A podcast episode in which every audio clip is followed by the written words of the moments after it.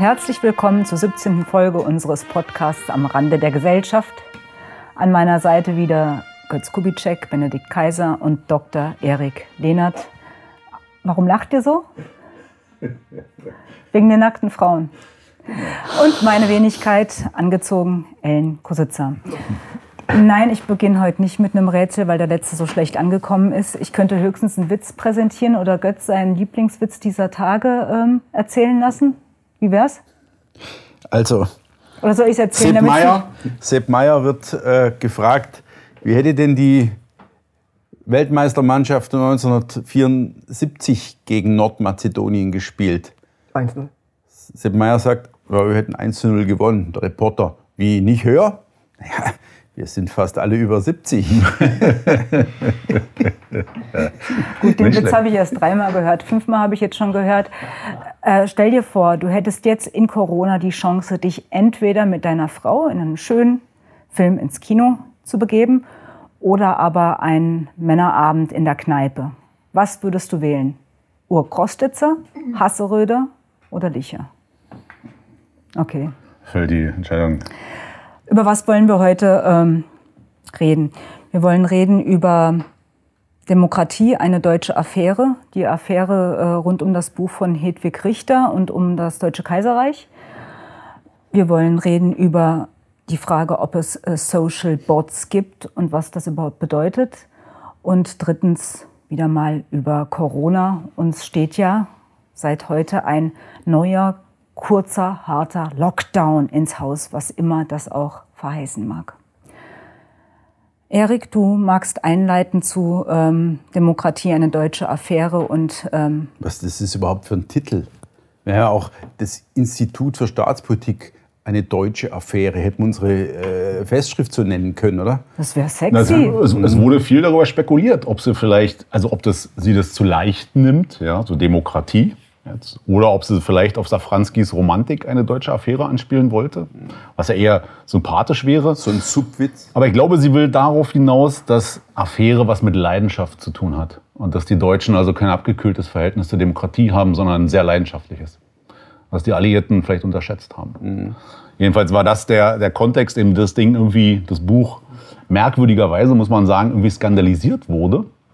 Ich glaube, das erschien im, im letzten Jahr, im Oktober oder September oder Ende August ist es erschienen. Und dann gab es das Übliche, in der Süddeutschen Zeitung gab es einen Verriss von Franziska Augstein. In der Frankfurter Allgemein gab es einen lobenden Artikel von äh, Stefan Speicher.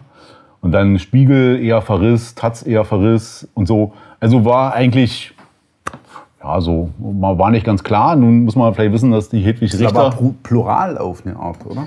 Das zeichnet ja unsere Medienlandschaft aus, Ja, ja, dass die ja so bei den Ich wichtigen Themen niemals in immer. eine Richtung geht. Ja. Ähm, der Hedwig Richter ist äh, sehr präsent in den Medien, also nicht nur in den sozialen Medien, sondern auch in sonstigen Medien. Ellen hat es ja erst erwähnt, also dass sie auch oft schon im Radio gehört hat. Genau, sie ist selbst tritt als äußerst leidenschaftliche Frau auf. Also sie, sie hat einen Enthusiasmus in ihrer Stimme und ist, äh, sie hat glaube ich auch erst sehr spät promoviert. Also ist, ist tierisch begeistert von ihrem Fach, das sie übrigens an der Bundeswehr-Uni München lehrt. Genau, seit, seit zwei, eins oder zwei Jahren ist sie dort. Und äh, dieses Buch ist im Grunde erst ihr drittes nach der Promotion und Habilitation. Promotion über Pietismus in der DDR, Habilitation über das Thema im Grunde, nämlich Wahlen, eine vergleichende Analyse USA-Preußen. Und daraus schöpft sie in diesem Buch auch. Und der Skandal fing eigentlich erst an, als jetzt Kollegen von ihr auf äh, solchen Rezensionsplattformen Hasoz Kult und diese Seepunkte in Bayern das Buch gnadenlos verrissen haben. Also der Kollege aus, aus ich weiß gar nicht, aus, aus Koblenz oder wo der her ist, wie er heißt, Christian Jansen aus Trier, Entschuldigung, der hat ihr also meiner Meinung nach auch zu Recht äh, also Schludrigkeiten in der Argumentation vorgeworfen, nämlich völlig unscharfe Begriffe, also definiert an keiner Stelle, was eigentlich Demokratie ist. Ähm, ihr ist auch nicht offenbar nicht ganz klar, was Gleichheit eigentlich bedeutet im Rahmen von Demokratie, sondern die mischt das immer fröhlich zusammen mit sozialer Gleichheit und im Grunde geht es ja da um die Gleichheit der Stimmen. Ähm, dann ist es formal auch mangelhaft, äh, was die Belege betrifft, da hat er recht. Ähm, und das Einzige, was er positiv bemerkt, und das ist wieder lustig, nämlich das ist das, was eigentlich am meisten einem aufstößt, wenn man es liest, weil es wieder so, so modisch ist, diese Körpergeschichte, dass sie die Körpergeschichte in die Demokratiegeschichte integriert. Ähm, und er schreibt dann, äh, also der, der Jansen, für Richter ist die entscheidende Voraussetzung für moderne Demokratie und die Idee der Gleichheit, dass die Menschen den Körpern ihrer Mitmenschen Respekt zollen und Folter und Prügelstrafen nicht mehr als Unterhaltungsspektakel, sondern als widerlich, schließlich sogar als Skandal empfunden werden. Das hält er für originell, diese These, wohingegen wir ja wissen, dass äh, die Abwesenheit oder die Anwesenheit von Prügelstrafen nicht davor schützt, eine Demokratie zu sein, wie es ja in Frankreich äh, noch relativ lange, zumindest beim Militär, gang und gäbe war, Prügelstrafe. Das ist was anderes. Der zweite Kollege ist ein anderes Gewicht, das ist Andreas Wirsching. Der ist Professor in München und Direktor des Instituts für Zeitgeschichte und damit ja zuständig für dieses Thema, ja, für die neueste, neuere Geschichte. Und der hat nun neben diesen ganzen Formalia äh, die Keule rausgeholt, nämlich die Auschwitz-Keule und hat äh, Richters Satz, also sie schreibt, der Nationalsozialismus entstand aus einer Demokratie und aus weit über 100 Jahren alten demokratischen Traditionen. Und dieser Satz sei unsäglich, weil damit impliziert würde, dass also auch die dunkelsten Kapitel der deutschen Geschichte in einem strukturellen Zusammenhang mit der Demokratie stünden. Und in der Tat äh, ist es jetzt ein bisschen verwunderlich, dass der Herr Wirsching da so komisch reagiert drauf. Weil natürlich ist sowohl Hitler äh, demokratisch zur Macht gekommen, wenn man so will, also nach allen Regeln äh, des dam damals damaligen Spielregeln. Und natürlich waren die Zustimmungsraten, wenn man jetzt von Demokratie, also von Volksabstimmungen und Ähnlichen, also Wahlen ausgeht, die Wahlen, die stattgefunden haben, waren ja nun alle sehr äh, eindeutig für Hitler. Und das ist auch was Positives an dem Buch, dass also die Richter sehr detailliert darauf eingeht, wie viele Abstimmungen fanden denn im Dritten Reich statt und wie viele Wahlen und so weiter und so fort. Und da also auch argumentiert, dass also diese Wahlen nicht manipuliert waren. So, also trotzdem bleibt aber ein bisschen rätselhaft, wo ist der Skandal, weil das Buch von Richter selber, also wenn man es liest, ist man irgendwie, einerseits gibt es so Stellen, die wirklich, man sagen, das ist revisionistisch, also besonders was der Blick aufs Kaiserreich ist. Du sagst also, das wilhelministische Kaiserreich ist ein anderes als von 1871, sondern ein sehr liberales. Jeder konnte im Grunde lesen, machen, tun, was er wollte. Und sie legt großen Wert darauf, dass Deutschland eben eine eigene demokratische Tradition hat, die nicht durch die Alliierten gebracht wurde. Ja, so, das scheint schon auszureichen. Und es steht in einem krassen Gegensatz aber zu ganz, ganz vielen Stellen, wo sie halt dieses ganze angelernte Wissen, äh, wo ist gut und wo ist böse, also ähm, äh, präsentiert und immer mal wieder so wie aus der Rolle fällt. Also man ist, ist unklar, ob das jetzt wirklich äh, ein System dahinter steckt oder ob ihr das so sozusagen aus lauter Enthusiasmus äh, unterkommt, weil sie ist eher, sie ist jetzt keine stringent argumentierende Person offensichtlich, sondern eher jemand, der so assoziativ vorgeht. Also der fällt dann das ein und das ein und das wird dann so äh, relativ. Das ist der weibliche Blick. Vermutlich der weibliche Blick. Und ich komm, äh, ganz kurz, äh, ja. Ähm, rezipiert sie denn äh, Benjamin Hasselhorn und Christopher Clark? Nein, beides nicht, weil es hat ja beides auch mit Demokratiegeschichte nicht so viel zu tun. Der Schwerpunkt liegt dort ausdrücklich nicht auf dem Kaiserreich. Das ist dann eher ihr neues Büchlein, was sie da nachgeschoben hat noch. Ähm, das ist also ist nur ein Randphänomen. Äh, auch sonst so mit den ganzen Zitaten, das ist wirklich ziemlich, ziemlich äh, äh, ähm, undurchsichtig. Zum Beispiel, ich hatte ja so eine schöne Sache gesehen, die haben die anderen nicht gefunden. Äh, da geht es darum, dass sie sich auf Piketty bezieht. Ähm, und zwar ähm, die Feststellung, dass Demokratisierung und wachsende Ungleichheit im 19. Jahrhundert Hand in Hand gehen. Ja, diese Behauptung belegt sie mit Pikettys äh, Kapital äh, im, im, 21. Jahrhundert, ohne auch nur eine Seitenzahl zu nennen. Das hat er über 1000. Das hat 700 Seiten oder 800 Seiten. Also das ist schon wieder also so ein bisschen typisch. Aber ich will jetzt vielleicht, bevor wir in Diskussion gehen, den Letz-, die letzten Sätze dieses Buches vorlesen und will das nochmal in einer Pastoral Stimmung vorlesen. Also die letzten Sätze lauten, Demokratie hat eine wunderbare und wunderliche Geschichte. Sie ist eine Affäre voller Krisen, aber auch voller Glück und Neuanfang, gerade für die Deutschen. Die Affäre geht weiter. Die Zukunft ist offen und vermutlich ist sie hell. Zitat Ende. Das ist an Banalität kaum zu überbieten. Das gibt ja bereits einen längeren Begriff dafür, der heißt Her Story in Abkehrung von His Story. Ach so, das, das ist sozusagen die weibliche Variante. Ja. Die Wohlfühlvariante. Die Her Story. Also gibt es auch mehr so Stellen, wo man wirklich, das ist so banalste Sachen, so wie die Zukunft ist offen. Und, und, und morgen ist auch wieder ein Tag. Ja, also so Banalität trifft äh, die Komplexitätsgrade der modernen Narrative. Ich lese hier ja nur einmal kurz rein. Es geht um die Installi Installierung eines Körperregimes, das egalitäre Vorstellungen ermöglichte. Also da trifft ja wirklich... Ähm, also die Frage an dem Buch, was mich interessiert hat, weswegen ich es auch gelesen habe, sonst hätte ich gar nicht gelesen, gab immer Leute, die gesagt haben, ey, Erik, musst du dir angucken. Ja, ist interessant, ist eine von uns. Weil ja Barnas dann auch die Sache so aufgegriffen hat, gesagt, das sei eine umgekehrte Durchstoßlegende, wie die arme Frau hier behandelt wird. Ja, die, die Leute würden sozusagen nur nicht, nur nicht anerkennen können, dass hier einer mal Tacheles redet. Und das ist, ist es leider nicht so. Ich weiß nicht ganz genau, wo der Skandal ist. Entweder sind die wirklich schon wieder, sind die so, so wund, die Professoren, dass die also bei jeder Regung, ja, schon Schmerzen spüren und das abwehren müssen, ja, oder so. Und, und ein, einer in der Welt hat ja einer dann so die These aufgestellt, Marc Reichwein, dass also der Skandal vor allen Dingen daher rührt, dass diese Frau so unglaublich Social-Media-affin ist, ja. wie 20.000 Follower auf Twitter hat und damit in einer ganz anderen Liga spielt als diese Professoren und das im Grunde eigentlich nur Neid. Ähm, das kann, kann, durchaus eine Rolle spielen. Ich sehe auch gerade hier, äh, du hast hier die dritte Auflage ja. von 2020. Es steht zu vermuten, dass es bereits eine vierte Ich glaube, es ist die aktuelle. Also die aktuelle. Aber du hast ja gerade erwähnt, dass jetzt schon das Buch lieferbar ist bei der Bundeszentrale für genau, politische Bildung. Genau, ja. die Bundeszentrale für politische Bildung äh, gibt es jetzt für halt Apfel und ein Ei. Für drei Euro oder was das da mal ja. kostet. Ja.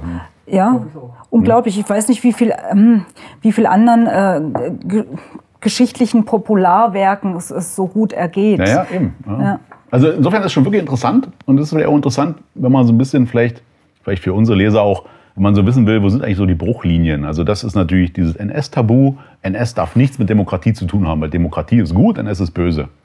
Das ist natürlich so wieder auch so, so Sandkastenniveau. Und ähm, das Zweite ist natürlich wirklich, dass die, die Popularität, also oder, oder sagen wir mal, die, die Gültigkeit, die Argumentationskraft im Grunde gar nichts mehr damit zu tun hat, was da wirklich drinsteht, sondern wie man es vermarkten kann. Ja, das spielt natürlich auch eine große Rolle.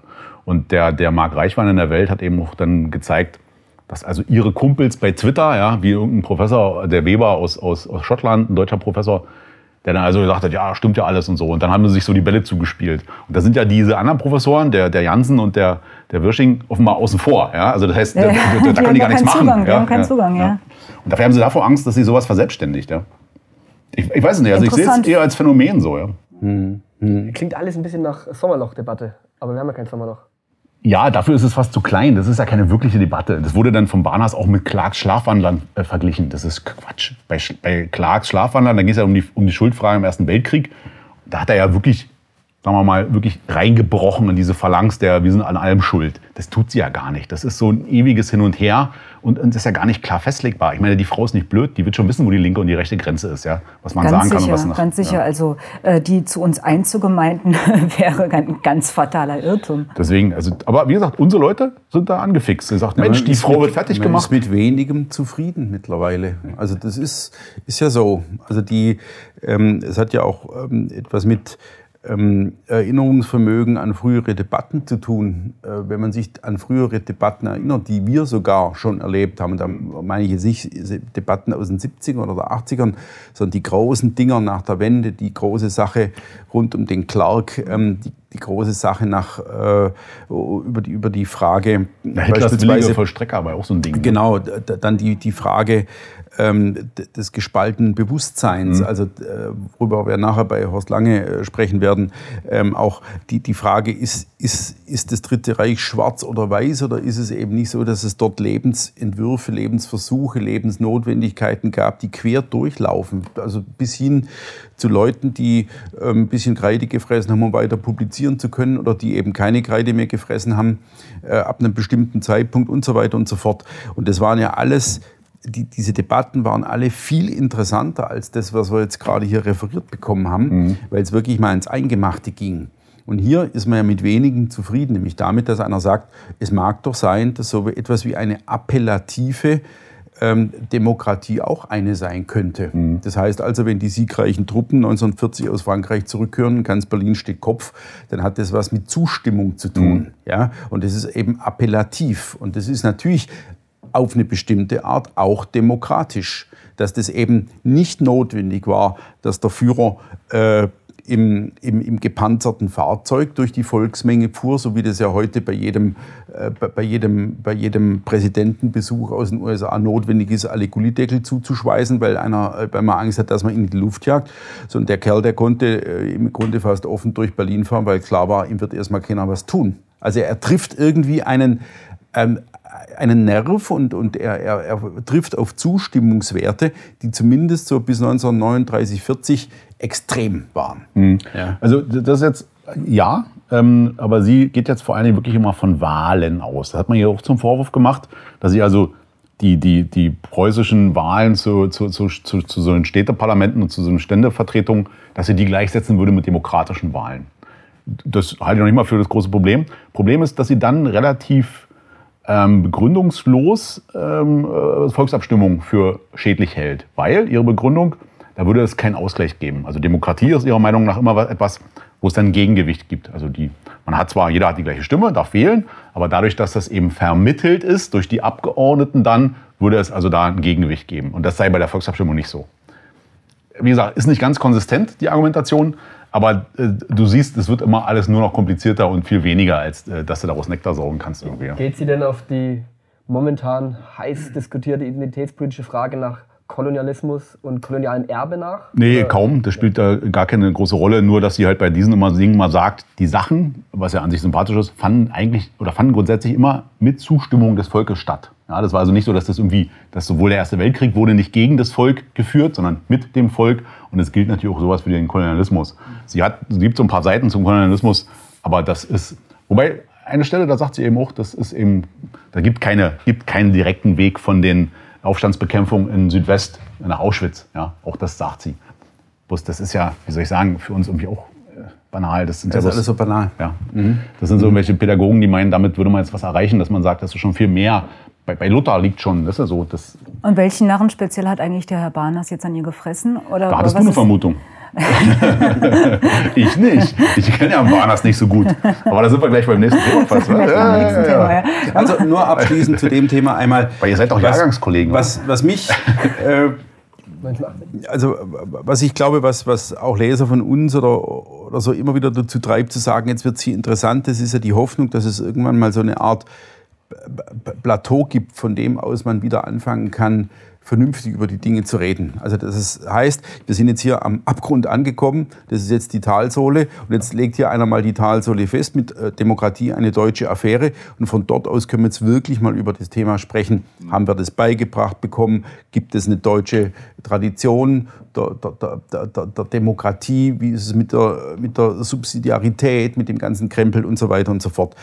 Ähm, und diese Hoffnung, eine, eine, ein Plateau zu erreichen, von dem aus man wieder nach oben steigen könnte im Debattenniveau, die trügt eben jedes Mal wieder aufs Neue. Und da gab es schon ganz andere Plateaus. Also ich finde, dass die Clark-Debatte 2014 mhm. eine echte Debatte war. Da ging es wirklich mit in mehreren dicken Wälzern, und Clark war ja nur die, die Speerspitze sozusagen, wirklich um die Frage, ähm, äh, dass diese, diese, diese Mehr von der Alleinschuld der Deutschen im Ersten Weltkrieg überhaupt nicht zu halten ist. Überhaupt nicht. Und uns allen war klar, dass das eigentlich nur eine Vorbereitungsdebatte ist, die die große Frage, ob es sich nicht tatsächlich um einen zweiten 30-jährigen Krieg handelte, als eigentliche Debatte ausgetragen werden müsste. So. Und, ähm, und, und das, äh, das war eine, eine völlig andere äh, Liga als, als, als dieses Ding hier. Ne? Ja, Barners. Ja, machen wir Barners. Ja, Barners. Da müsste der Benedikt jetzt eigentlich einleiten in dieses putzige, wunderliche Stück, was du heute gefunden so, ja. hast. Ja, es ist ja ist eigentlich jetzt nur eine Randnotiz, aber äh, vielleicht witzig zu erzählen. Ja, also es gibt ja ähm, verschiedene Antifa-Magazine und eins dieser Antifa-Magazine hat über Patrick Barners heute ein kurzes Stück vertont. Die hörst du also regelmäßig. Ich wollte gerade sagen, es war ganz klar, dass du das findest und wir nicht. Ja. ja. Auch ich als Unabhängiger mhm. habe eine Mittagspause, in der ich was hören darf. Was hörst du da, wenn du darfst? Äh, die Magazin. Ja, super. Bitte, benötige ernst, bitte. Ab auf die Bahamas. Gerne. So. Äh, und äh, dort wird im Endeffekt Patrick Barners dafür verantwortlich gemacht, die Grenzen nach rechts einzureißen, in Person natürlich äh, von dir, Ellen, indem Patrick Barners bei der Sezession äh, Nee, die Sez er hat die Sezession sozusagen äh, äh, letztendlich legitimiert, indem er ja mit dir eine, eine, eine Kontroverse auf Twitter geführt hat. Das war ja, ja die ich mich im Übrigen gar nicht mehr erinnert habe. Also eine, eine twitterige Affäre. Oh. er, er, hat wohl was von mir verlinkt, kritisch verlinkt, aber immerhin verlinkt und mit Rechten spricht man nicht. Ja, ja, also genau. die, diese, diese kurzen Das war nicht kritisch. Der, der, nein, der, das war so. Es, Sie, haben diese, Sie haben diese krass. Also wie gesagt, ich habe es äh, schon vergessen. Ich, ich will es jetzt gerade erklären. Ja. Das ist Mosebachs neuer Roman, der krass heißt. Ja? Ähm, und ähm, da haben wir ja von Ihnen die, ähm, die Rezension im Netz veröffentlicht. Und Barners hat neben zwei anderen Rezensionen ihre Rezension als äh, äh, gut zu lesende bzw. eben notwendige Rezension verlinkt. So, so, und danach brach es über ihn herein. Genau, so, ich erinnere mich nur noch daran, dass er, dass er irgendwie einen siebenteiligen äh, Tweet geschrieben hat mit Rechtfertigung. Genau. genau. Ja. Und jetzt wird im Endeffekt ihm vorgeworfen, dass er, indem er Ellens Rezension gleichrangig behandelt hat mit anderen Rezensionen, dadurch hat er der Rezension eine Weihe verliehen, die dieser nicht zustehe als extrem rechten Medium und damit hat er die Grenzen schleifen lassen. Und das äh, besonders Lustige an dieser Sache ist dann, dass eben äh, die Antifa-Sprecherin in diesem Podcast dann eben sagt, ja, ähm, das großbürgerliche Organ FAZ etc. Und dann versucht sozusagen ihre Klientel das so ein bisschen schmackhaft zu machen, den Diss. aber vergisst, dass es ja nicht nur Patrick Barners beispielsweise bei der FAZ schreibt, sondern auch ihr Genosse Dietmar Dart.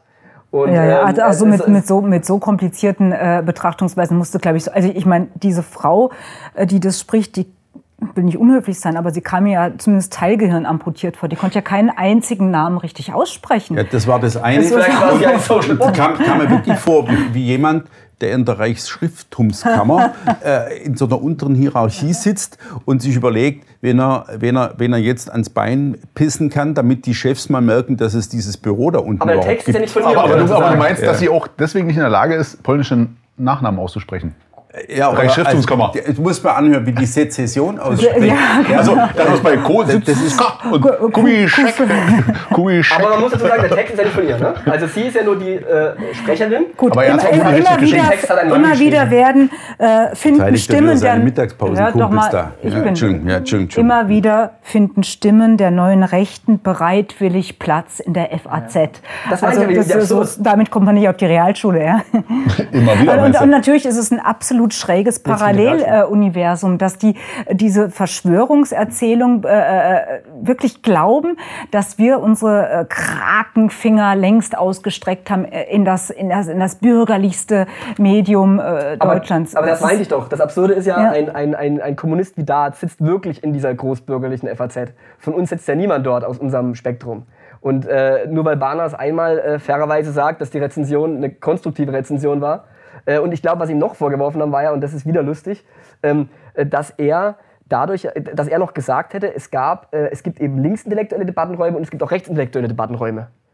Und allein dieses Faktum kotzt die ja an einfach, dass er überhaupt behauptet, es gäbe so etwas wie rechtsintellektuelle Debattenkultur. Weil für sie gibt es ja im Endeffekt linksintellektuelle Debattenräume, vielleicht noch liberale Debattenräume, wenn sie heute tolerant sind.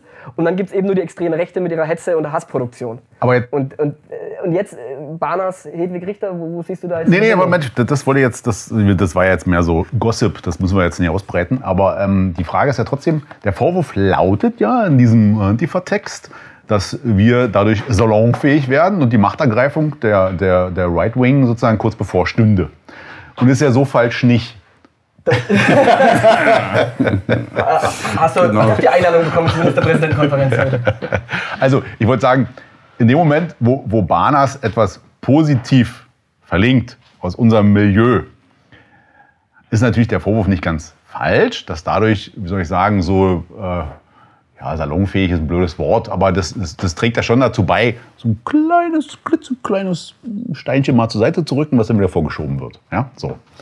Aber äh, dadurch ändert sich ja an der Sachlage gar nichts. Ja? Aber die kotzt es eben schon an, dass. dass Wenn dass jemand die Standards verletzt, ich habe gerade eben gesehen auf Twitter, äh, Hasnain Kasim äh, sollte eine Podiumsdiskussion moderieren, war auch schon, hat auch schon zugesagt, hat jetzt erfahren, dass auch eine AfD-Kandidatin als eine unter Fünfen äh, teilnimmt und äh, in einem endlos äh, äh Faden erklärt er, warum er nie, niemals, nimmer mit rechts mit Rechten sich auch nur auf eine Bühne stellen soll. Jetzt kriegt der Applaus von Natascha Strobel Naja, Und, immer das äh, Gleiche, ja. Von den gleichen. Das ist auch irgendwie lähmend, oder? Wir reden immer wieder darüber, ähm, wie die Hygienebürsten funktionieren in unserem Land. Also denen, den- denen ist es ja wirklich, die sind sich wirklich nicht zu schade über diese, dieses Barners Lob. Die leben ja davon. Äh, Ja klar leben die davon, aber das ist doch alles so jämmerlich. Also ähm, ja, Jedem gut. Tierchen sein Pläsierchen. Genau. Und ähm, die, die, die Frage ist, worauf hoffen Sie jetzt? Dass Barners abschwört, Dass das nie er ja dass das nie wieder dass er tut. nie wieder tut. Er hat ja schon abgeschwört. Also er hat ja selber dann gesagt, irgendwie, er sei Antifaschist.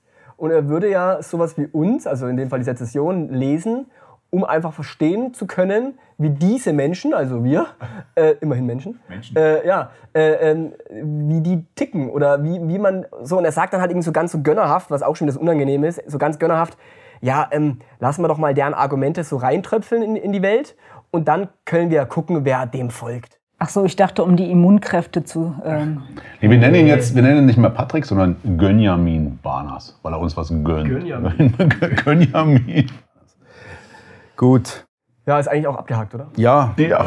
wahnsinnig interessant. Ich muss auch äh, gestehen, dass ich diesen Podcast abgebrochen habe beim Hören, weil das äh, es, es, es klang nicht so, dass da noch neue Argumente kommen. Ja gut, ich werde die Mittagspause künftig auch anders gestalten. Ich übe hier mit sozialistischer Selbstkritik. ja, siehst du, aber äh, David, wenn es dich dahin treibt zu diesem ich habe Podcast, leider ja, keinen Podcast äh, von Hedwig Richter gefunden. Freunde, was, was haben wir noch auf der Uhr?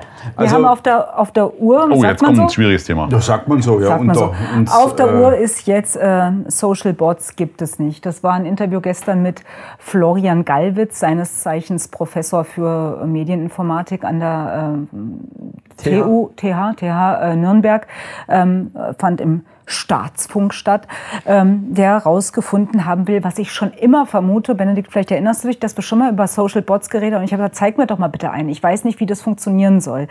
Ähm, er hat also in einer groß angelegten Arbeit herausgefunden, es gibt keine Social Bots. Das fand ich deshalb sehr interessant, weil die Warnung vor Social Bots ähm, dermaßen gigantisch ist. Also gerade heute hat ein äh, Jugend... Ganz kurz, bitte ganz kurz. Ja? Für mich und unsere Hörer, was sind Social Bots? Ich wollte ich wollt die Schleife ja gerade ja, also äh, schnüren. Also, äh, heute gerade hat der Ju äh, Jugendmedienschutzbeauftragte der Bundesregierung nochmal gewarnt, dass 48 Millionen Twitter-Konten Social Bots sind. So, was sind Social Bots? Social Bots sind durch ein Programm gesteuerte Accounts, die Tweets zum Beispiel Tweets, die gibt es natürlich auch auf Facebook oder auf Instagram, die Tweets automatisch absetzen.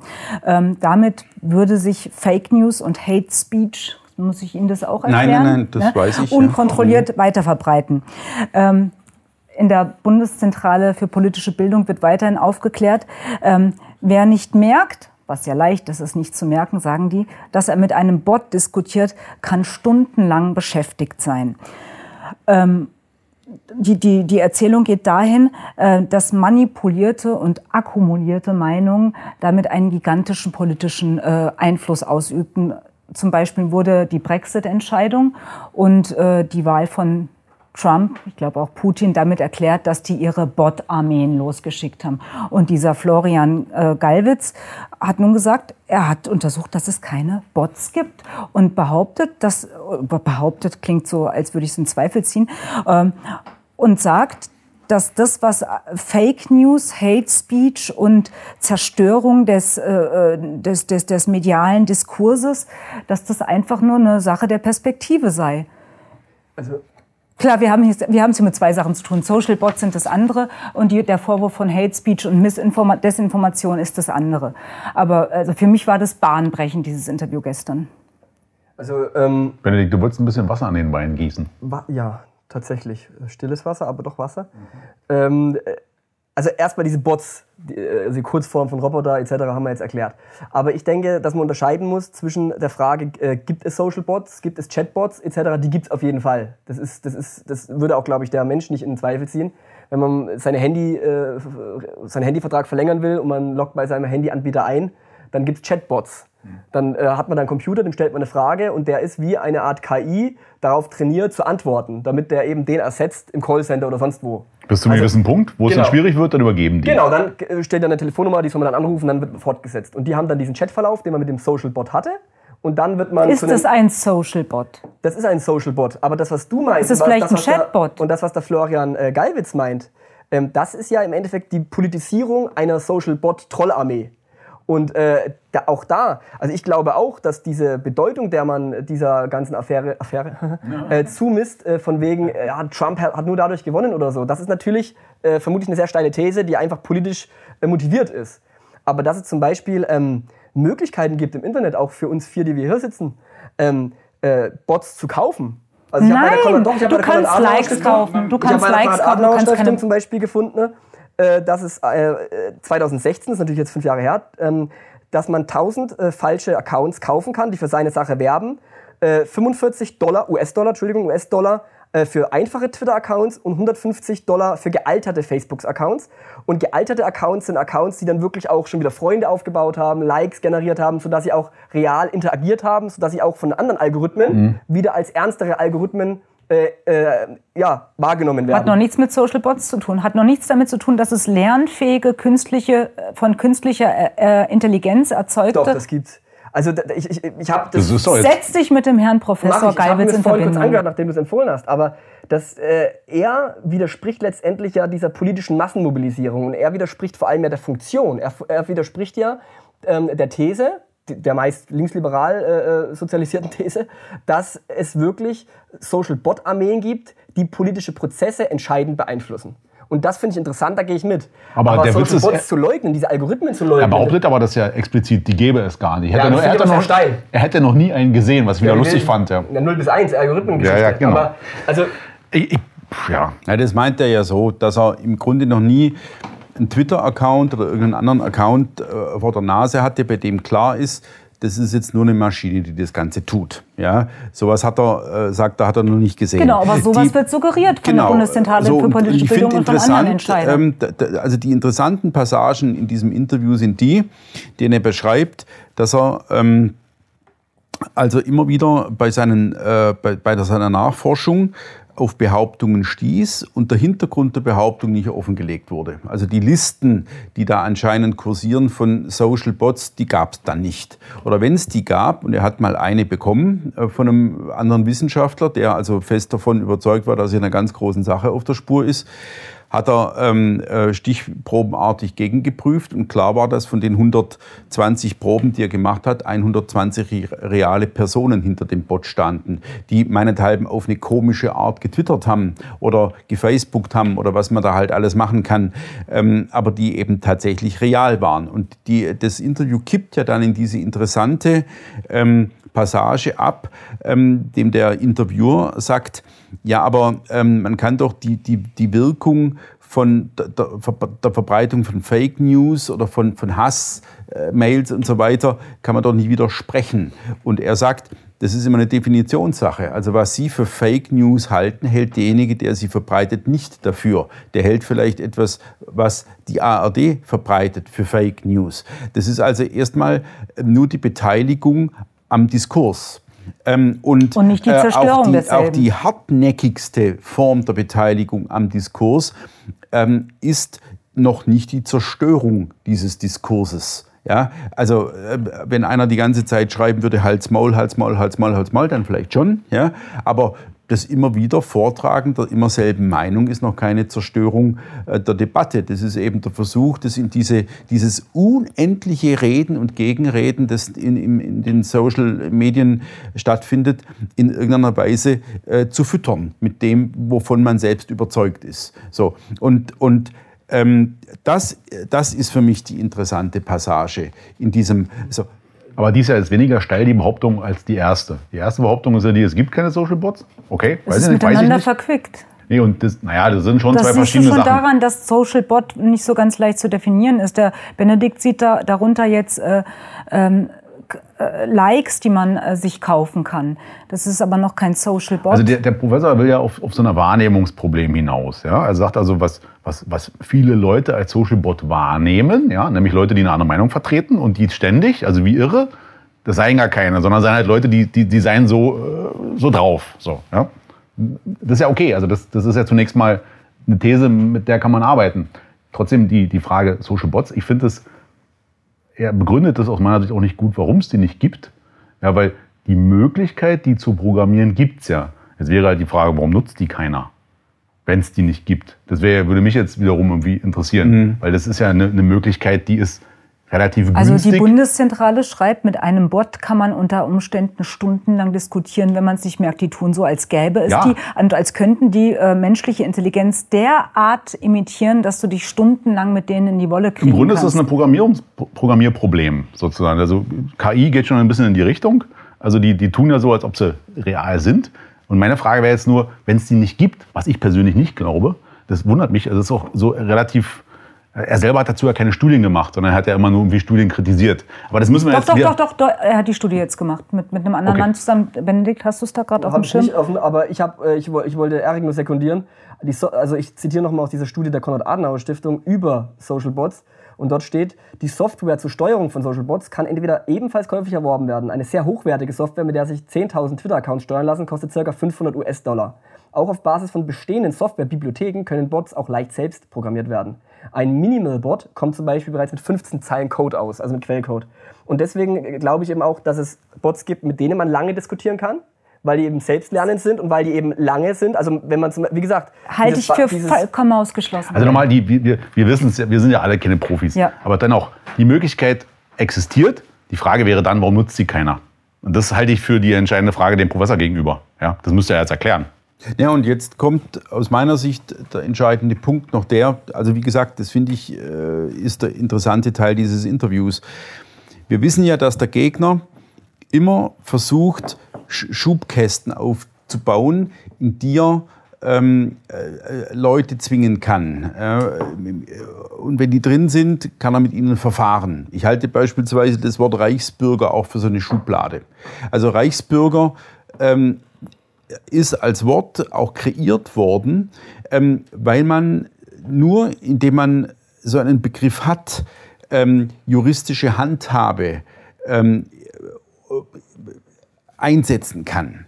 Ähm, also sagen kann, der ist Reichsbürger, also kriegt er eine Markierung, die es mir erlaubt, entlang folgender Gesetze, die extra gegen äh, die, die, Bewegung der Reichsbürger, die es vielleicht so gar nicht gibt, in Stellung gebracht werden. Und Reichsbürger ist jemand, der seine GEZ-Gebühr nicht bezahlt. Reichsbürger ist jemand, der einen Waffenschein gemacht hat und äh, folgendem auf Twitter folgt. Und Reichsbürger ist ähm, jemand, der mehr als zwei Dosen Ravioli in seinem Keller hortet. Ja, also in irgendeiner Weise äh, mit dem Begriff Prepper, der auch wieder so ein komischer Begriff ist, in Verbindung gebracht werden kann. Der Bot ist genau äh, so ein Begriff. Also das heißt, wenn man, wenn man, wenn man ähm, äh, die, die, die, Bewegung dieses Interviews sich anschaut und sieht, äh, hier wird unter Bot schon subsumiert, ähm, wenn jemand hartnäckig eine abweichende Meinung äh, äußert, ähm, dann, dann ist er eben in eine Schublade gepackt worden, also in ein Schubfach. Dann so. sollten wir aber und, über die politische Instrumentalisierung dieses Social Bots Begriffs sprechen und nicht über die Leugnung seiner genau. Existenz. Und, und, die, und, und die, diese Leugnung seiner Existenz oder die Infragestellung seiner Existenz,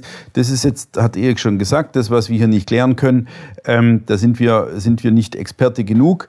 Ähm, ich finde es viel interessanter, dass eben mit äh, so eine Art maschinenartigen Vervielfältigungs-Accounts äh, gleichzeitig noch jede Menge andere Accounts mit abgeräumt werden sollen, die eben keine automatischen Vervielfältigungsaccounts, sondern Meinungsaccounts sind, die sich vielleicht genau auf ein Thema fixieren. Und das kann auch Anti-Windkraft sein oder irgendwas anderes halt. Oder vielleicht sogar pro Windkraft. ja? aktuell die äh, Lobbyarbeit ist immer Eindimensionalität. Na klar. Ja, also, so. Ja. Und, und das halte ich für das Entscheidende. Ja, wer definiert hier eigentlich, dass der Bot immer nur einer ist, der sich gegen Joe Biden richtet ja, oder gegen äh, die Konkurrenten von Putin oder von Merkel? Warum äh, ist es nicht so, äh, dass der Bot äh, einer ist, der sich vor allem auch gegen uns richtet? Klar, also die, die, die, diese, der Einsatz ist ja vor allen Dingen auch im Werbebereich, also im kommerziellen Bereich, also was heißt offensichtlich, also so geht die mehr verbreitet, ja, mhm. was eine ganz andere Argumentationsebene wäre. Das heißt, warum etwas, etwas präsent ist und warum nicht. Das ist schon richtig. Und dann war auch mein Eindruck ein bisschen im Interview, dass die Leute ein bisschen aneinander vorbeigeredet haben. Ja. Ne? Das, ja. So der ja. Interviewer und der Mensch. Aber es ist interessant. Ja. ja. Ohne Frage ist nachdenkenswert. Genau. Wer manipuliert uns und wer nicht. Vielleicht als letztes dazu, da gibt es ein ganz interessantes Buch, das leider jetzt auch momentan diesen blöden Körperbegriff wieder aufgreift. Im Untertitel geht es um Werbekörper. Äh, das Buch heißt aber Influencer äh, und ähm, von Wolfgang M. Schmidt äh, und Ole Niemann. Und da geht es auch um, um, um die Funktion von Social Bots, vor allem in diesem kommerziellen Bereich. Also da geht es um, um, um diese Influencer, die sich dann in Dubai irgendwie auf einem Hochhaus tausendfach ablichten lassen, aber um von anderen Algorithmen wahrgenommen zu werden, brauchen sie eben erstmal auch eine gewisse Followerzahl und Interaktion mit Kommentatoren. Und da geht es dann auch, ich glaube, das Buch schließt sogar dann mit einer Szene, wo dann eben einer von diesen Super-Influencern, der da irgendwo in Dubai sitzt, äh, plötzlich äh, dann endlich eine Antwort bekommt und gleich die erste Antwort ist gleich wieder so ein Bot. Die, also Gut, aber mhm. das ist, äh, da geht es dann eben explizit auch nicht um, um diesen politischen Meinungskampf, den Götz jetzt angesprochen hat, äh, was ja wirklich eine Interpretationsfrage ist, sondern da ging es wirklich eher um diese kommerzielle mhm. Nutzbarmachung von irgendwelchen Lifestyle- aber, aber vielleicht gibt es ja auch so einen Brit einen, der das alles weiß und das vielleicht mal für die Sezession aufbereitet. Genau, ist ja nicht ganz uninteressant. Zugehört, hallo, hallo, Aufruf. Genau. genau. So. Jetzt zu diesen abweichenden Meinungen, zu der Frage, was ist Fake News, was ist Hate Speech und so weiter und so fort. Wollen wir noch aufs letzte Thema zu sprechen kommen? Die Affäre Diese, Corona? Die, die, äh, die Corona-Affäre. ja. Selten und dieser seltsam hohe Wert der Forderung äh, an die Bundesregierung noch, noch härter durchzugreifen. Ja. Benedikt. Ja, ich fasse ganz, ganz kurz zusammen. Und zwar gibt es einen neuen Deutschland-Trend der Tagesschau. Und egal, wie man jetzt zu Umfragen steht, wir hatten es ja schon tausendmal in den Podcast durchdiskutiert. Ähm, es kann zumindest eine Tendenz abbilden. Ich äh, trage ganz kurz vor. Bezüglich der, gelten, äh, bezüglich der aktuell geltenden Maßnahmen zur Eindämmung der Corona-Pandemie sagen 48 Prozent, also fast jeder Zweite, dass diese nicht weit genug gehen. Das sind 16 Prozentpunkte mehr als Mitte März und 28 Punkte mehr als Anfang März.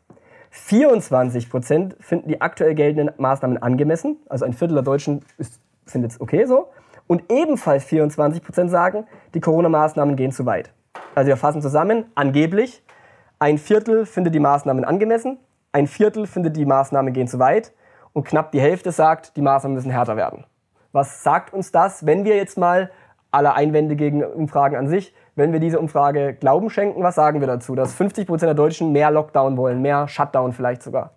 Das ist immer so, wir kennen diese Leute gar nicht, ne? diese 50 Prozent. Die kommen im realen Leben eigentlich nicht vor. Aber das haben wir auch bei anderen vor, vor Bundestagswahlen gedacht, dass die Leute irgendwie die Nase voll haben und das war nicht so. Also es gibt schon, also ich glaube schon, dass, es, dass eine Mehrheit letztlich auf Linie ist. Ja. Wie groß die ist, ob das jetzt 40 Prozent sind oder 52, ist am Ende egal.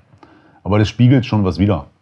Und das heißt eben auch, dass letztlich diese Umverteilungsstaat funktioniert. Also dass die Leute alle nicht verhungern und irgendwie auf den nächsten Urlaub hoffen. Dass da Oder eben die Angstpolitik funktioniert. Angstpolitik, klar, aber jetzt wird die Impfkampagne hochgefahren und das ist ja sowieso das Perverse gewesen, dass eigentlich die Debatte nur noch darum ging, äh, Deutschland versagt. Warum? Nicht, nicht, weil irgendwie unverhältnismäßige Maßnahmen ergriffen werden, sondern weil nicht genug Leute geimpft werden in kürzester ja, Zeit. So, das ist. Sagt, sagt übrigens auch deine Freundin Sarah Wagenknecht, habe ich heute in ihrem letzten Podcast. Aha. Da war ich auch sehr enttäuscht, dass also äh, auch ihre Partei sich überhaupt nicht als Alternative anbietet. Da geht es auch nur darum, dass Deutschland versagt, Merkel versagt, weil eben nicht äh, äh ausländische Impfstoffe ja, zugelassen werden. Da, das ist parteiübergreifend. Da konnte ich jetzt mit deiner Partei, mit deiner, äh, mit deinem Parteifreund wiederum Jörg Meuthen, der heute getwittert hat ähm, äh, oder gestern dass er, dass das Vorbild für, die, für Deutschland, beziehungsweise in dem Fall halt für seine Partei Israel sei, die jetzt den grünen Impfpass eingeführt haben, die durchgeimpft sind und wo man jetzt mit diesem Impfpass eben wieder in Bars gehen kann, auf Veranstaltungen gehen kann mit Publikum etc. Und auch da sieht man ja, das hat sich das Affären das, eingehen kann. Ja, ja, Affären, ja. genau. Oh. Auch das. Ähm, und das ist ja auch interessant, dass das auch in der AfD ein bisschen gekippt ist. Dass, äh, dass, es ja, dass die Angst vor der Impfdiktatur ist jetzt gewichen der Forderung äh, die politische verantwortliche Klasse dafür Maß zu regeln, dass sie nicht in der Lage ist, genug Impfstoff für ja, unsere Bürger Das ist doch genau ein wunderbares Beispiel für diese traurige Falle, in der sich die Parteipolitik auch äh, unter dem Namen AfD immer wieder begeben muss. Ja. Die kann nicht auf einem Standpunkt stehen bleiben und sagen, also wir halten das alles für vollkommen verrückt, wir halten diese ganze Impferei für verrückt. Guckt mal nach Texas oder in einen anderen US-Bundesstaat, wo sie alles wieder aufgemacht haben, da steigen die Fallzahlen auch nicht. Die Fallzahlen steigen sowieso nur, wenn man testet. Ja, wer nicht testet, hat auch keine Fälle, so ungefähr. Mal eine coole, äh, coole Äußerung, mal einfach locker sagen, was ist jetzt los? Ja, ihr vor der Kamera immer mit Maske, danach äh, fallt euch wieder um den Hals. Was soll der Quark? So, nein, Sie müssen jetzt Opposition spielen und der, der, der Regierung Nachlässigkeit, Fehler, Versagen, vermutlich noch das Verkaufen des Volks äh, vorwerfen, weil wir die Letzten im Impfen sind oder irgend so, ein, so, eine, so eine komische Argumentation. Und, und äh, also aus dieser Haut finden sie irgendwie alle nicht mehr raus. Und da kommen wir vielleicht nochmal zu dieser Tagesschau-Umfrage. Weil wenn es hier heißt, dass 24 Prozent sagen, die Corona-Maßnahmen gehen zu weit, dann ist es ja jetzt keine steile These von mir, wenn ich sage, viele der AfD-Angehörigen, äh, Sympathisanten dürften dazu zählen. Und das ist natürlich jetzt ein widersprüchlicher Kurs, wenn man einerseits sagt, man hat Angst in Deutschland vor einer Impfdiktatur, vor einer Corona-Diktatur, aber auf der anderen Seite dann sagt, unser Vorbild ist beispielsweise Israel oder Ungarn, die komplett durchimpfen, wohlgemerkt, die autoritärer durchimpfen als es momentan unter der Regierung Merkel stattfindet. Und dieser Widerspruch, weiß ich nicht, ob das äh, die AfD dann dieses Jahr sogar noch ein bisschen negativ begleiten wird. Aber auch die AfD ist ja gekennzeichnet durch den Binnenpluralismus. Ja, ihre Anschauungen in der Partei. Ja. Und ich sage euch mal eins, das ist alles wieder Körperpolitik. Und das ist eigentlich das, das zutiefst Niederschmetternde daran, dass die Leute diese Scheißangst um ihr kleines, erbärmliches Leben haben. Hier, wir sind Ostermontag zur Kirche wieder gefahren. Im Internet stand, es fände statt. Hat nicht stattgefunden, aus Angst vor Ansteckung. Wir sind so eine mini kleine Gemeinde. Im Grunde hat fast jedes Gemeindemitglied eine Bank für sich. Wir sind da mit Masken. Aber nein, dieser kleine, empfindliche Körper mit seiner Angst, eventuell zu sterben, das, das, das, das macht mich fertig. Das macht mich fertig. Diese, diese Sklavenmentalität, diese materialistische, hoffnungslose, also mich erschüttert es nur noch. Ja, aber ist das die Angst vorm Sterben? Also die verstehe ich ja, ich will auch nicht sterben, aber die ist ja gar nicht gegeben. Also das ist ja eher so, ja, voraus so einer Leute, Die Angst, Gehorsam. was falsch zu machen. Ja. Also, ja, aber halt. Die, die Leute so um meine Eltern und um andere Leute in der Altersklasse 75 bis 85, die haben eine Höllenangst, dass dieses Leben mal vorbei sein könnte. Ich habe eher so den Eindruck, dass die Jungen, hatten wir schon mal das Thema, ne? dass die, die Jungen das voll gefressen haben. Ich war halt an einer Tankstelle und da steigt so ein Glatzkopf, wo du denkst, so oh, stabil Typ. Maske beim Tanken auf, ja, an der Tanksäule, weil es da halt stand. So. Naja, ich meine, da, da hat man doch eigentlich keine Fragen mehr. Nee, da hat man keine Fragen mehr. Ja. um das aufzulockern, weil du gesagt hast, Kirchengemeinde, das war ja vermutlich eine katholische äh, in, in deinem Fall. Aber lustig, ich habe in irgendeinem anderen Podcast, äh, habe ich gestern gehört, dass es irgendwie in Norddeutschland auch so eine evangelische Gemeinde gab, die hat so ein Abendmahl to go angeboten. Die haben das dann an den Kirchenzaun, haben die dann So ein Drive-In. Ja, so, haben die es dann so rangehängt, aber du hattest keinen kein Priesterkontakt oder so. Also der Gläubige konnte nicht am Osterfest, am höchsten Fest der Christenheit, konnte der Gläubige nicht zu seinem Pfarrer gehen, aber er konnte so ein Abendmahl to go mitnehmen. Das ist auch irgendwie so. Also wenn du, Also wie wenn jetzt, du, der, der hat auf den Knopf gedrückt, dann kam die Hostie raus. ich und weiß, das, Das wird ein haben. Also das wird kein Knopf gewesen sein, das wird ein Mensch gemacht haben. Aber allein zu sagen, Gott.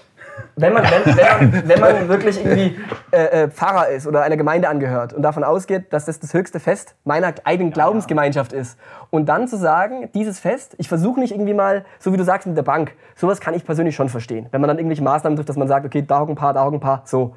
Aber das ganz zu canceln, wie Götz jetzt neudeutsch sagen würde, das geht ja schon ein bisschen zu weit am höchsten Fest der Christenheit. Das ist auch ein bisschen absurd. Hat einer schon überhaupt mal darüber geredet, dass die ähm, Hostien immer nur noch nach Desinfektionsmittel sprechen, außer man geht zu Gemeinden der Tradition? Auch eine ganz neue Erfahrung. Müsste man. Äh, Ich muss sagen, ich habe lange kein Abendmahl äh, gemacht. Du musst ja auch vorher beichten wahrscheinlich. Erik, Bei uns wird ja eher weniger gebeichtet, ja, wie du vielleicht weißt. Du Ja. Trotzdem schön, dass du da bist. Aber du hattest ja noch, ähm, äh, ehe es jetzt völlig hier im, im, im, im Lustigen versinkt, äh, den Parteienstaat auf der Liste. Also das vielleicht nur so als kleine Anmerkung, woher dann Hilfe kommt, wenn die Kritik zu groß wird, so wahrgenommen in den Medien. Dann kommt der Präsident des Bundes, nee, der Präsident, doch. Das Ja, die, die, der alte deutsche, Bundesverfassungsgerichts. die alte deutsche konservative Hoffnung, Genau. gepaart mit dem Basiswissen der Gewaltenteilung aus, der vierten, aus der vierten Klasse. Ja. wenn die Exekutive und die Legislative versagen, kommt der Judikative Gott Sie zehren, um die Ecke. Sie zehren Ja. von Ihrem Auftritt bei Servus TV. Genau. So, und, und was, was passiert jetzt? Also der Mensch, wie der Name, der habe ich mir entfallen. Ich habe ihn mir nicht notiert. Ja, aber er jedenfalls- ist jedenfalls der Präsident des Bundesverfassungsgerichts. Er war ja und ich vorher- glaube, er ist Christdemokrat. Genau, er war vorher CDU-Bundestagsabgeordneter. Und es ist jetzt total, total erstaunlich, dass er die Politik seiner Ex-Chefin und ja immer noch Chefin, weil er wahrscheinlich immer noch ein Parteibuch hat, gut findet. Ja. Und also für sie Partei ergreift. Was, äh, was jetzt mit Corona fast wenig zu tun hat, sondern das ist so dieser Auswuchs des Parteienstaates, ja. der ja eben auch bei, ähm, bei, bei, bei hier von Arnim immer wieder angeprangert wurde, dass im Grunde die Leute über ihre eigenen Sachen urteilen. Also die Leute, die bis vor kurzem Gesetze mitgeschrieben haben, äh, urteilen dann darüber, ob die gut sind. Genau, und wir erinnern uns ja noch an vorletzten Podcast oder so, als wir darüber sprachen, äh, dass Matthias Brotkorb mal gefordert hatte, ich glaube auch im Cicero, dass, ähm, dass der Bundesverfassungsschutz nicht mehr einem politischen Innenminister unterstehen sollte, sondern eine unabhängige Behörde werden sollte. Ja. Und beim Bundesverfassungsgericht müsste man als rechtsgläubiger Mensch, der wir alle sind, natürlich hoffen, dass das Bundesverfassungsgericht wieder entpolitisiert wird, weil sonst kann es ja gar nicht das Volk vor falschen Entscheidungen der Politik schützen, wenn dort selber Politiker sitzen oder Ex-Politiker sitzen. Benedikt, du legst den Finger in die Wunde. Aber da hilft meistens ein Blick ins Bundesverfassungsgerichtsgesetz. Da steht nämlich drin, wie die Leute, wie die Stellen verteilt Ach, werden. Und da hast du dann keine, äh, keine aber das Fragen ist, mehr. Das ist doch die alte Forderung, oder? Ja. Also Lehrer dürfen in der Partei sein, ab Schuldirektor nicht mehr. Mannschaftsdienstgrade und Unteroffiziere ja, ab Offizier nicht mehr. Ja? Amtsrichter ja, ab Landesgericht nicht mehr. Und niemand, der jener Partei war, kann je äh, äh, Verfassungsrichter werden. Ja? Das ist eine Lebensentscheidung, also entweder oder. Entweder ja, ich mache bei dem äh, Parteienstaat mit oder ich bin eben der Staat. Genau. Ja? Und, ich denke schon mit dem Status sollte die Parteienmitgliedschaft Finde ich ruhen, überhaupt nicht undemokratisch, sowas zu fördern. Das ist ja eine, eine, reife Lebensentscheidung, die man treffen kann. Ich würde mal sagen, wer mit 18 eintritt, äh, der, der hat noch so ein paar Jährchen Schonfrist, aber muss sich bis 21 entschieden haben, ob man in der Partei oder nicht in der Partei Karriere machen will. Das ist ja wie bei der Fußballnationalmannschaft. Du so kannst ja auch aus. mit U19 ja. noch für Nordmazedonien spielen. Das ist ein schöner und Vergleich. In der U21 entscheidest du dich dann für, äh, für Deutschland. Als der Erik ausführte, habe ich auch Anders an Fußball gedacht. Ich habe mir überlegt, dass mit diesem wieder CDU... Patzelt. Ja, wie dieser, ich bin eigentlich auch wieder patzelt. Ja, ja, äh, nur meine Frisur hängt woanders. Ja. Und, ähm, Hast du in der Garderobe abgegeben. Und, ähm, und die die, die, das ist so mit diesem CDU-Typ, der erst Abgeordneter ist und dann Verfassungsrichter. Das ist so genial, wenn man sich das überlegt. Wie, war, wie hieß denn der Spieler, der äh, am letzten Spieltag einen Elfmeter übers Tor genagelt hat, weil er wusste, dass er wechselt zu einer Mannschaft, die nur deswegen, weil er verschossen hat, in der Champions League spielen konnte. Und der, der wurde ja beinahe umgebracht. Und genau daran habe ich gedacht als, als äh, Erik das erzählt hat. Ich hätte jetzt gedacht, das kann war so man rausschneiden, kann man rausschneiden. Bayern ist zu kompliziert für uns. Gab es Fall wirklich jetzt? Ja, Bayern, aber ich glaube, das den gab es wirklich. Nein, den gab es wirklich. Entweder das war der Lothar damals. Aber es ging doch um, um, um äh, Borussia Mönchengladbach und Bayern München. Genau. Das war, glaube ich. Ne? Das der, war dann der, der wechselte, Lothar. Der wechselte von Borussia zu München Meiner und hat den letzten Elfer verschossen. Ich, das im Dunkel, ja. aber ich bin auch nicht Oder so gut in... Götze? Nee. Götze war mal bei Bayern. Aber nicht bei Gladbach. Eben. Sprach der Aber egal, ich glaube, dass, da, da gibt es genug Zuhörer, die das wissen. Ja. Und das kann man ja alles kann man auflösen. Ja. Gut, also ähm, du hattest noch den letzten Punkt, damit können wir abschließen. Die Glaubensspaltung. Nein, das die ist. Wähnten wir überwunden. Ja, ja, das ist ja im Grunde nur so, ähm, fragt man sich ja immer, wofür man überhaupt Podcasts macht und argumentiert.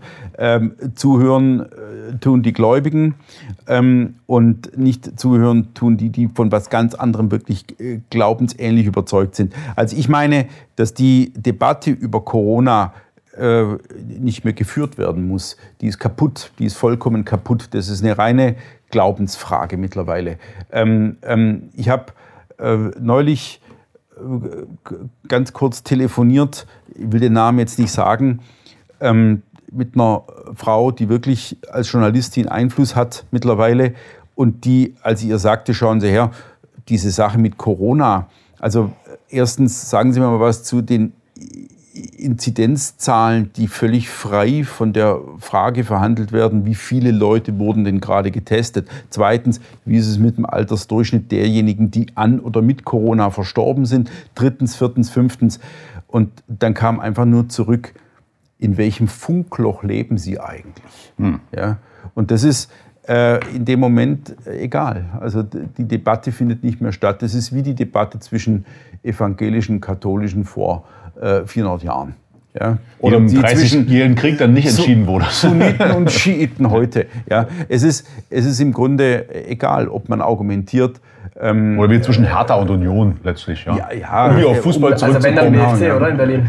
Also, Genau. ähm, Äh, Union Fürstenwalder ist jetzt. eine, eine, eine Art Glaubensspaltung, Ja. neue. Mal Her Story, es zum His Story. Her, Her Story History. Mal gucken, wann es zum Krieg Stimmt, das ist kommt. auch eine Spaltung. Gut, Ja. Danke. Dann verbleiben wir mit der Spaltung. Jawohl. Spalterischen Grüßen. Ende Gelände. No. Hast du noch einen? Aber erst wenn der, erst wenn es nicht mehr läuft, der Ton. Läuft er noch?